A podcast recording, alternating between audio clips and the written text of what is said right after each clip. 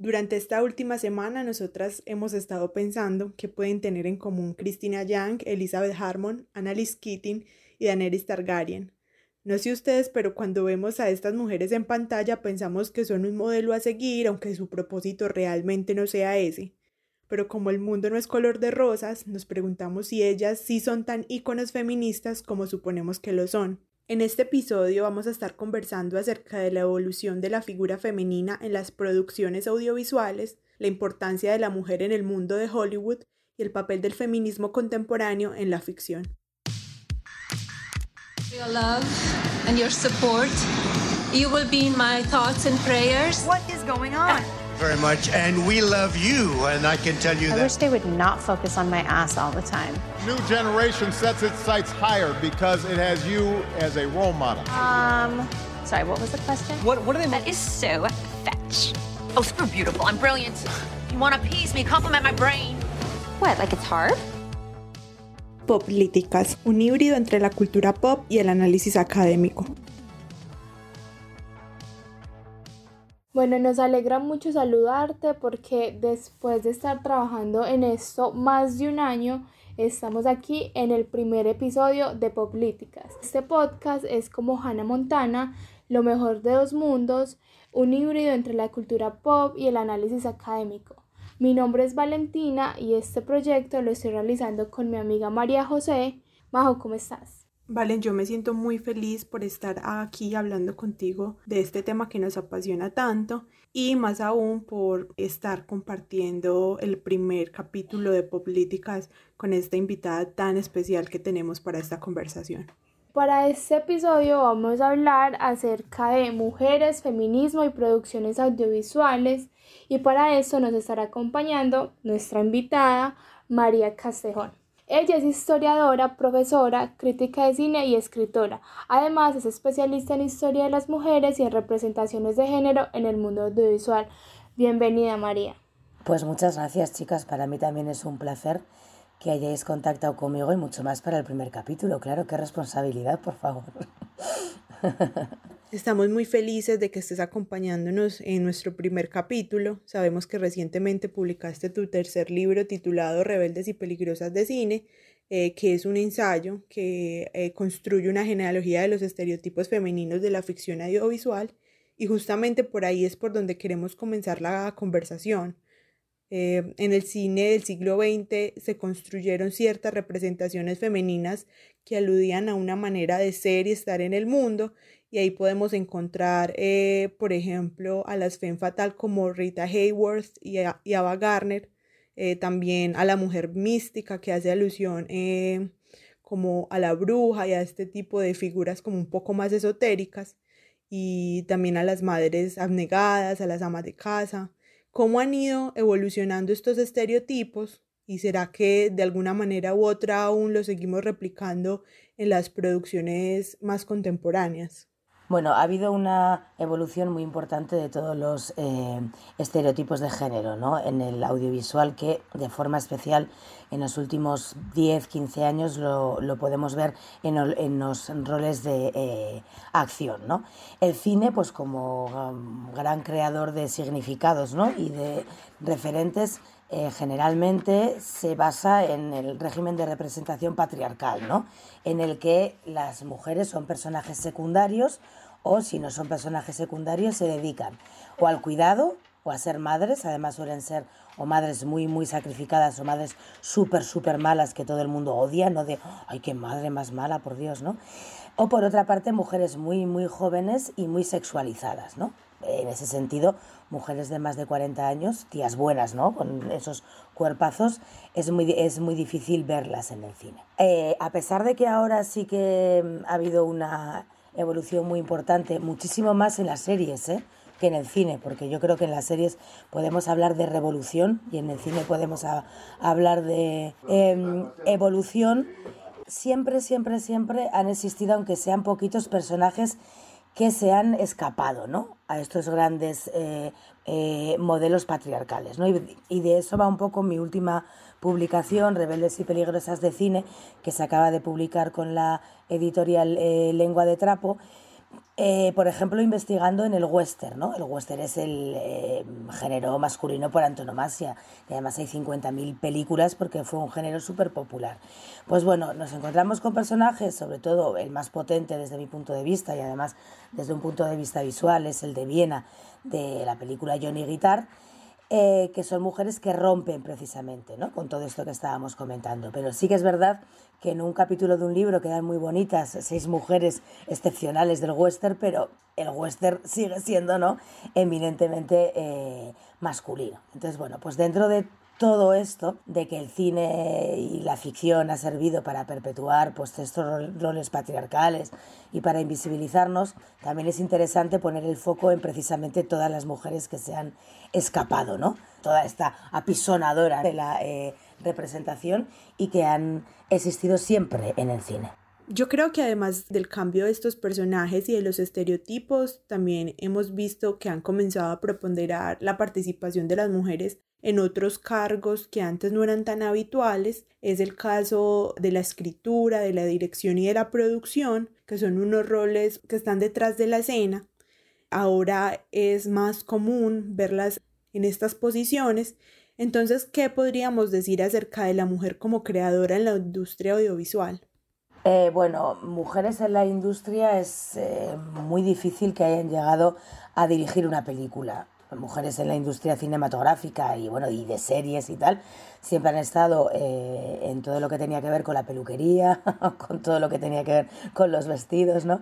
que es una extensión de lo que entendemos por lo que se ha definido como trabajo doméstico. Desde hace 20, 30 años las mujeres están accediendo a la dirección aunque todavía en eh, porcentajes muy, muy, muy pequeñitos, ¿vale? Puede resultar un determinismo y una responsabilidad demasiado grande pensar que porque una mujer se ponga detrás de la cámara tiene que ver la realidad desde otro punto de vista. Podíamos llegar a caer en el eh, esencialismo. Lo que sí que es cierto desde un punto de vista de historiadora y es un punto muy objetivo que tú empiezas a analizar sobre todo las primeras películas de las mujeres que dirigen una película y el 99,9% están protagonizadas por un personaje femenino que nos abre otras puertas a la representación. Claro, si tú llegas a escribir, a dirigir una película, ¿no? Lo más habitual es que hables de ti, de tus, no, no de ti, sino de lo que te ha pasado, ¿no? En la vida. Entonces, todavía eh, no es un porcentaje, no llegamos a la paridad en el tema de la dirección y tiene que ver pues que bueno, dirigir una película no es como escribir un libro, ¿no? Que al final estás en tu casa con tu ordenador, no necesitas presupuesto, ¿no? Más allá de tener un portátil, que ahora cualquiera puede tener un portátil, ¿no? Eh, una cámara, pues bueno, para grabar con calidad necesitas grabar, necesitas un eh, equipo mínimo, igual mm, tienes que viajar, ¿no? Para rodar una película. Y algo que sí que es verdad, que todavía no ha cambiado, es que muchísimas mujeres ya consagradas en el cine comparando el presupuesto que han tenido directores para su segunda o tercera película, todavía es mucho más pequeño el presupuesto que tienen las mujeres directoras. También igual quizá porque cuentan otro tipo de películas o porque todavía no está generalizado que sean las mujeres las que dirijan películas eh, dirigidas al mainstream, llenas de efectos especiales y tal, y que no solamente tengan que estar protagonizadas por Wonder Woman, ¿no? Sino que estén protagonizadas por muchos más héroes. Sabemos que gran parte del trabajo de análisis de los estereotipos proviene de la teoría feminista y su propuesta por estudiar la representación de la mujer en los productos culturales y que esto se ha incrementado en los últimos años debido a la nueva ola feminista. El movimiento MeToo ha sido un punto de inflexión en muchos aspectos. María, ¿qué cambios ha traído el feminismo a las producciones de Hollywood? ¿Qué ha implicado esto para los diferentes roles ocupados por las mujeres? Estamos en un momento muy interesante y muy rico, ¿no?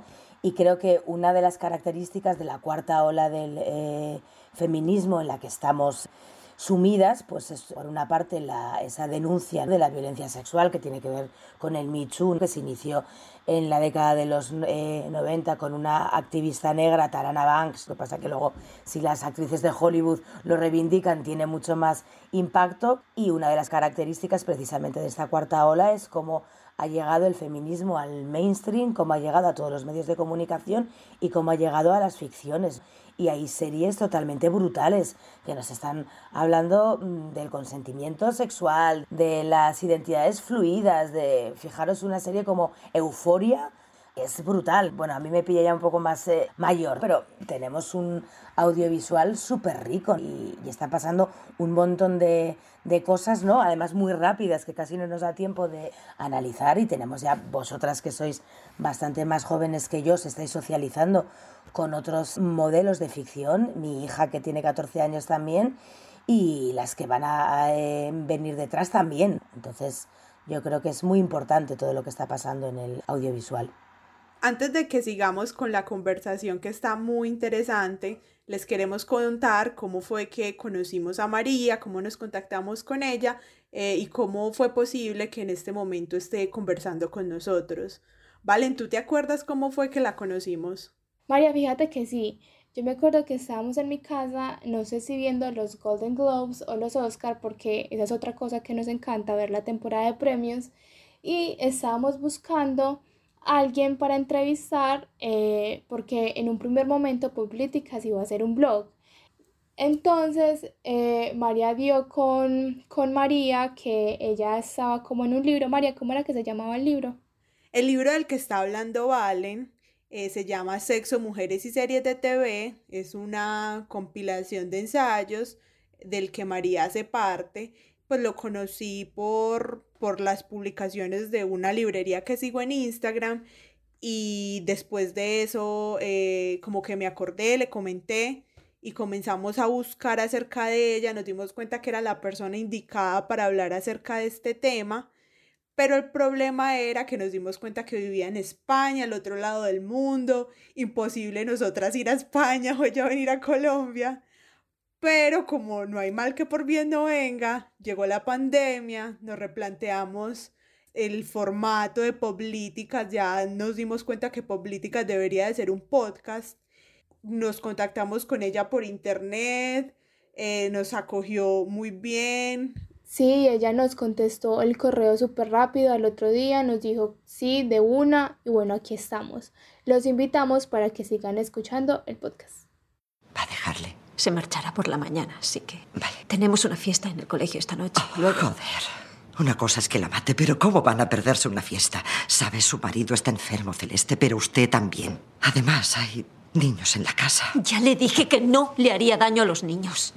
Lo que acabamos de escuchar es un fragmento del capítulo 7 de la primera temporada de la serie Big Little Lies, es una ficción estadounidense basada en un libro de una escritora llamada Liane Moriarty, dirigida por David E. Kelly para televisión y producida por Nicole Kidman y Reese Witherspoon, eh, igualmente protagonizada por ellas y además por una serie de divas íconos de la televisión y del cine como Laura Dern, Shailene Woodley, Zoe Kravitz y la maravillosa Meryl Streep esta serie fue estrenada el 19 de febrero de 2017 en la plataforma de streaming HBO. Creo que este sería un buen ejemplo eh, para hablar de esas producciones que nos acabaste de explicar. Lo que hacen es colocar nuevos temas sobre la agenda mainstream porque esta serie permitió que la violencia se representara de una manera un poco distinta a lo que ya teníamos acostumbrado, a lo que ya la mirada estaba acostumbrada. Eh, realmente ha sido todo un éxito en las críticas, las puntuaciones, en las temporadas de premios.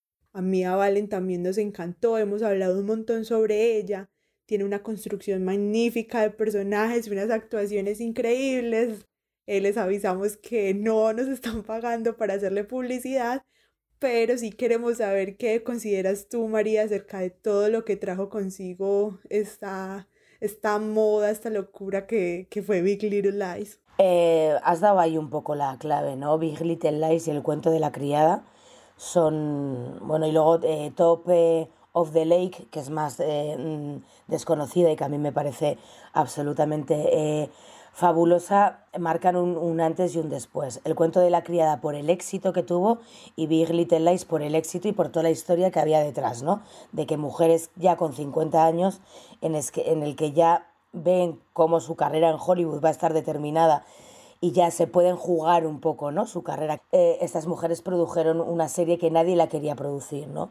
Porque era eh, una, una, una, historia de mujeres. Además es súper potente eh, Little Lies porque yo jamás hasta ver esa serie había visto una representación de la violencia de género como se hace en esa serie, ¿no?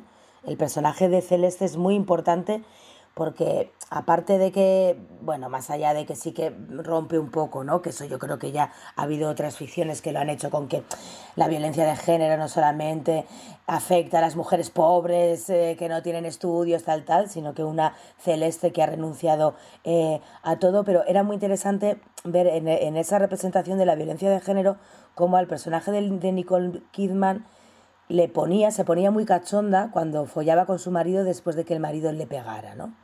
Entonces, ostras, dices, joder, esto es muy complicado, es mucho más complicado de lo que creemos, ¿no? Entonces, desde ese punto de vista, más allá de, bueno, pues se hablaba de eh, eh, sororidad, para mí es una, una, una palabra que está muy sobredimensionada, lo de la eh, sonoridad porque es muy idílica y no tiene en cuenta pues, la dimensión de raza, la dimensión de clase. A mí me gusta más de hablar de pactos entre mujeres o solidaridad entre mujeres, pero eh, marcaron un antes y un después. También por qué, bueno, me he ido un poco, eh, ¿por qué son estas series importantes? Porque llegaron al gran público.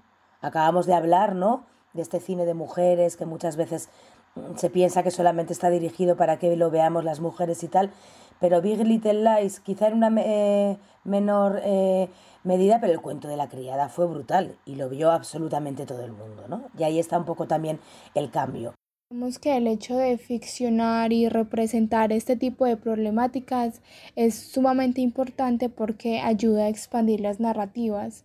Eh, María, ¿tú qué opinas de esto? ¿Debemos ir más allá de las historias que nos colocan como víctimas? Sí que es verdad que dentro del movimiento feminista hay cierta reticencia a todo esto, ¿no? Como si solamente pudiéramos hablar de mujeres víctimas o de mujeres empoderadas. Pero tienen que existir las otras películas, luego ya si te gustan, a mí me encantan, ¿eh?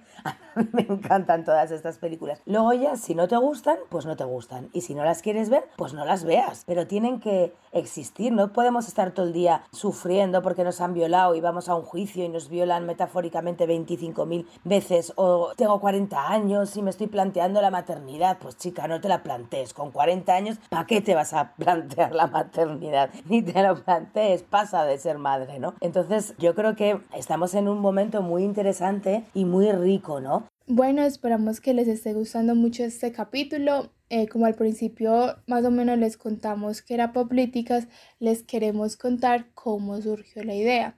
Resulta que María y yo, bueno, somos compañeras de, de universidad, estamos estudiando periodismo y nos dimos cuenta que teníamos como muchos gustos en común eh, con la moda, el cine, la cultura pop y creímos que era una buena idea eh, hacer un producto periodístico tomando esos temas que, que nos llaman mucho la atención. Eh, era como abordar todas esas temáticas, todas esas cosas que teníamos en común, eh, haciendo el intento de mirarlo de una manera diferente a como se presentaban en medios tradicionales, porque sentíamos que había como una ausencia de crítica en lo que uno podía ver día a día. Políticas nace como en ese intento de ver, de criticar, de analizar esas cosas que a veces consideramos que son light, pero acá les vamos a mostrar que todo tiene una cara diferente según de cómo se vea. Eso es lo que queremos hacer.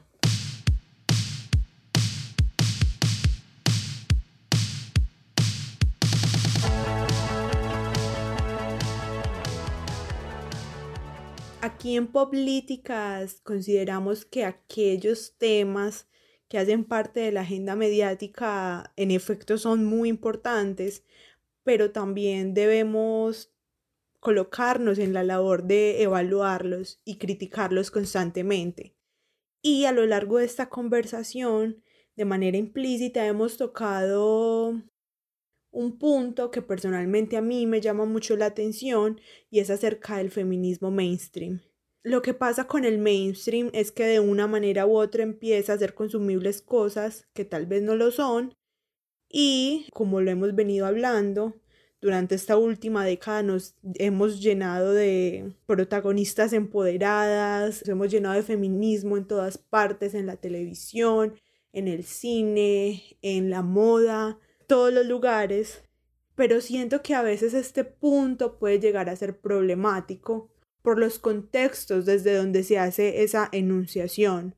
No podemos obviar que todas estas producciones provienen de casas estadounidenses. Al fin y al cabo, el audiovisual también es un negocio que se lucra de los modelos capitalistas en los que todos estamos inmersos. Entonces, ¿hasta qué punto estas historias que se han popularizado siguen siendo feminismo? ¿Qué tan útil puede ser replicar estas consignas en producciones que siguen estando en un contexto mercantil y capitalista? Claro, ahí entramos en el feminismo mainstream, ¿no? En el feminismo tiene que haber de todo, entonces tiene sus cosas buenas y sus cosas malas. Insistiendo un poco en que llevamos un montón de siglos queriendo llegar al momento en el que estamos, ¿no? Queríamos que el mensaje feminista llegara absolutamente a todos los sitios. Ha llegado, es imposible que no se pervierta el feminismo puro, que de ahí viene también muchas de las trifulcas ¿no? que estamos teniendo en la actualidad, la teoría feminista tiene un tronco común que, lo vamos a seguir manteniendo, que lo creamos las eh, teóricas y las académicas, pero tiene que mutar, tiene que ser mucho más accesible. ¿Que no te gustan los Juegos del Hambre? Pues perdona, Candice Everdeen es una heroína que es de las primeras heroínas junto con la Teniente Ripley, que es heroína por tener que salvar el mundo, no por tener que ir a un juicio porque la han violado o porque no sé qué, porque no sé cuántos, ¿no? Entonces, eh, del mainstream vienen muchas cosas como Mad Max Fury Road, las cazafantasmas,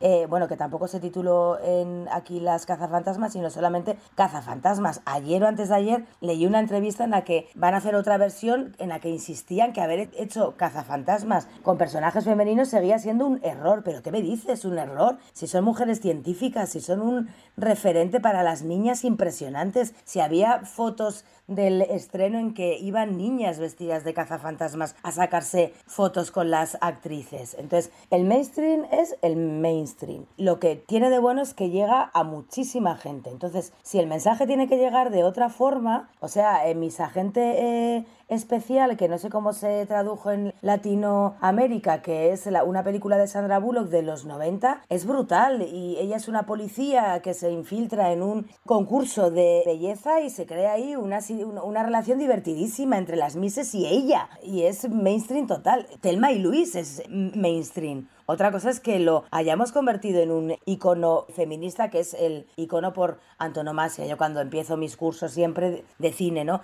A mi alumnado, que normalmente son chicas, les pregunto cuáles son los personajes que más usan y siempre sale Telma y Luis, todo el mundo lo comenta. Y no deja de ser eh, mainstream. ¿Y por qué se hizo tan eh, famosa Telma y Luis? Porque era una historia que con los códigos cinematográficos de toda la vida. Unos personajes que hacen algo malo de alguna manera por obligación, por salvar su vida y que un policía les persigue y al final empatiza con el personaje. Esa historia nos la habían contado mil veces, lo que pasa que ahora son dos mujeres que huyen encima porque se han cargado a un tío que ha intentado violar a la otra, ¿no? Entonces el mainstream es importantísimo. Que luego cadenas como Zara hagan camisetas con lemas eh, feministas, pues entra dentro del juego capitalista donde estamos metidas absolutamente todas y tampoco podemos demonizar. Yo con 18 años comprarme una camiseta feminista hubiera sido lo más revolucionario que hubiera podido hacer porque hubiera ido a clase con mi camiseta feminista, hubiera reservado un dinero del poco dinero que tenía para comprarme esa camiseta y para nada tenía yo ni idea de que estaba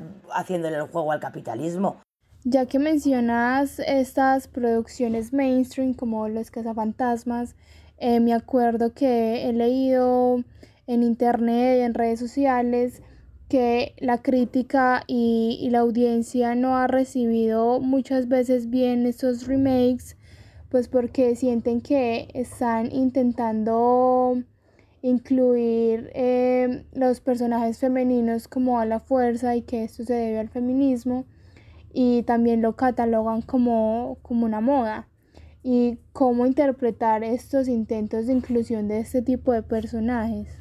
Sí, bueno, a ver, no deja de ser una moda, entre comillas, ¿no? El que de repente hubiera tantos remakes de clásicos de los 80 protagonizados por mujeres. Eso tiene que ver con todo lo que hemos comentado, ¿no? De los cambios, tal, tal, que esto quizá, claro, es que sería impensable en los 80 porque en los 80 los cazafantasmas eran una cuadrilla de hombres que salvaban el mundo. O sea, que impensable que fueran mujeres, ¿no? Así como hemos visto otro tipo de excepciones. Fue muy, muy, muy interesante toda la reacción que hubo en redes con Mad Max Fury Road. Cuando surgió el personaje de Furia Furiosa, que además, bueno, no es, en este caso no era que eh, Mad Max se feminizara, sino que le habían puesto otro personaje, ¿no? Pero eh, Furia Furiosa se merienda fotograma a fotograma al personaje de Mad Max, que se queda el pobre ahí con una piltrafilla. Entonces hubo una reacción súper furibunda desde internet llamando al boicot a la película. Si eres hombre, no veas Mad Max. Entonces, claro, dices, joder, aquí está pasando algo muy importante. Claro, ¿qué es? Mientras sigáis en vuestros grupúsculos viendo melodramas y que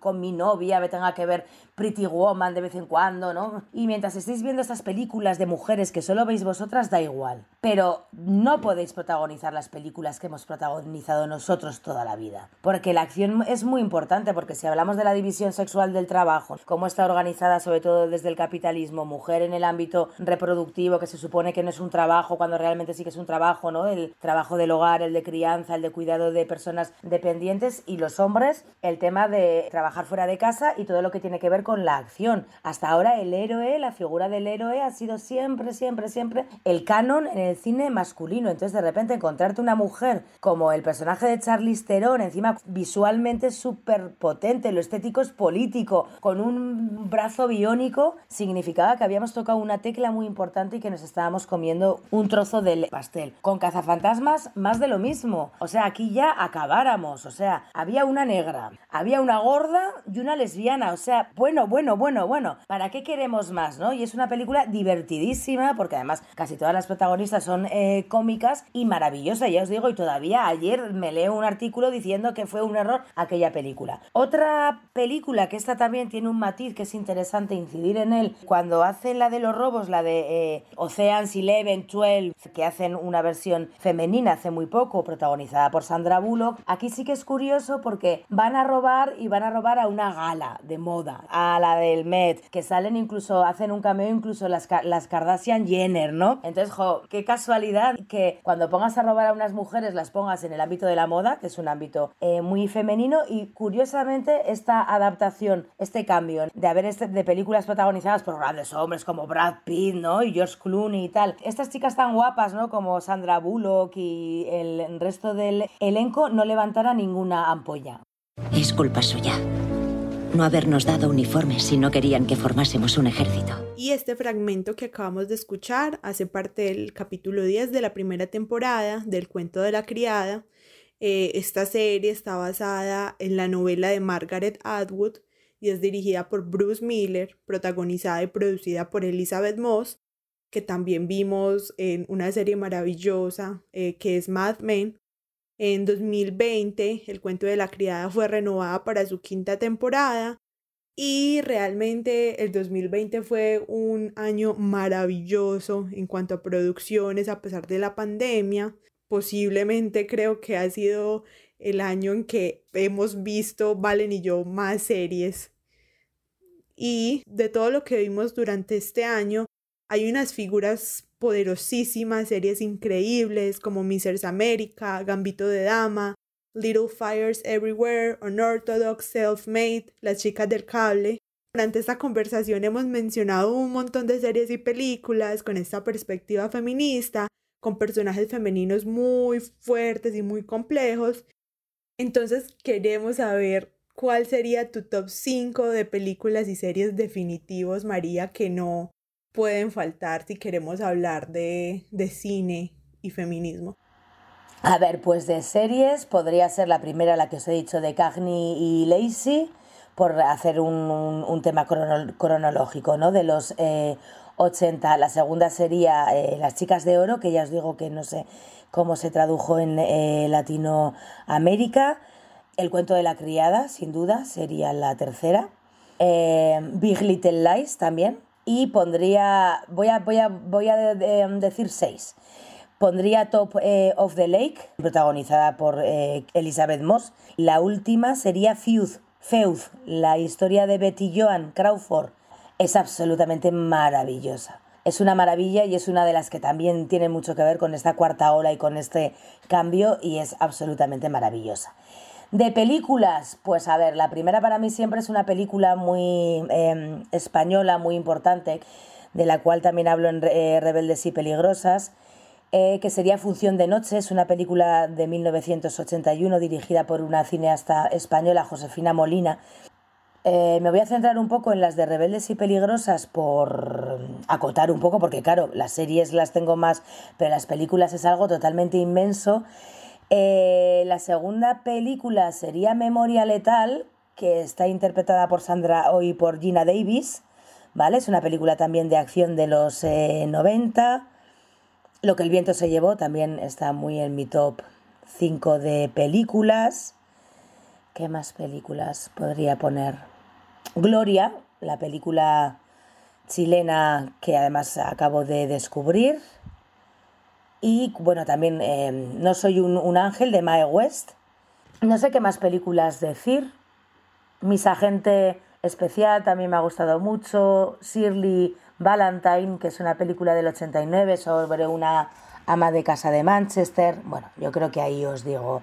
Luego al final me es mucho más fácil estar aquí teorizando y teorizando que de repente me, me preguntáis tus cinco películas preferidas y me quedo, ay, ay, y mira que me la han preguntado veces, ¿eh? pero no, nunca, nunca retengo ahí mi top 5, ¿no? Además varía, ¿no? Bueno, si quieres saber cuál es nuestro top 5 de series y películas, te invitamos para que vayas a nuestro Instagram arroba poplíticas y pues ahí van a estar y también te invitamos para que nos, en los comentarios nos digas cuál es tu top 5. Y bueno, ya para finalizar, María, queremos una conclusión tuya. ¿Qué debemos recordar siempre cuando vamos a hablar de cine, de ficción, de series y, y de feminismo? creo que es muy importante ¿no? llegar a la, a la conclusión de que se, se, puede entretener, se puede hacer feminismo, se puede entretener y se puede divertir. Hombre, hay veces que el registro dramático es eh, inevitable, ¿no? Pero no sé, yo ahora que he podido ¿no? dar este salto a las eh, rebeldes y peligrosas, estoy como súper contenta, ¿no? y, joder, también se pueden hacer otro, otro tipo de, de, de, interpretaciones y además que nos diviertan, que es un poco lo que nos falta, ¿no? Porque además dentro del feminismo que es tan global, que toca todos los temas de la vida, nos, nos tocan temas tan tan duros como el sobrevivir, el mantener la vida, que no te agredan sexualmente, ¿no? Porque violan a, cinco mujeres cada segundo en este mundo, que todo lo que nos puedan permitir las ficciones, divertirnos y divertirse es, eh, coger fuerza, ¿no? Distraerte, mmm, desconectar, ¿no? Y ahí por eso vuelvo a insistir, ¿no? En que lo eh, estético también es político y que tenemos una genealogía de personajes que quizá no conocemos, y que hay que reivindicar y que bueno y que afortunadamente estamos rodeadas ahora mismo de un montón de ficciones en las que hay mujeres protagonistas bueno que una mujer sea protagonista no es indicativo no de que de que bueno pues el, mensaje tenga que ser eh, subversivo y que también, bueno, pues podemos reivindicar, pero que también nos podemos eh, divertir, ¿no? Queremos agradecerle nuevamente a María Castejón por habernos acompañado en este episodio y a ti por haber escuchado nuestro primer capítulo. Te recordamos que te estuvimos hablando María José Chitiva y Valentina Chavarría, que somos las personas que estamos a cargo de la realización de Políticas. Y también queremos agradecer a todos nuestros colaboradores, a Alejandro González Ochoa, que es nuestro editor general, y al apoyo que hemos recibido desde la URBE, Laboratorio de Periodismo de la Universidad de Antioquia. Los invitamos para que nos sigan en nuestras redes sociales. Estamos en Twitter y en Instagram como Políticas. Hasta la próxima. Your love and your support. You will be in my thoughts and prayers. What is going on? Very much, and we love you, and I can tell you I that. wish they would not focus on my ass all the time. New generation sets its sights higher because it has you as a role model. Um, sorry, what was the question? What, what are they? Mean? That is so fetch. Oh, super beautiful. I'm brilliant. You want to appease me, compliment my brain. What, like it's hard? Poplíticas, un híbrido entre la cultura pop y el análisis académico.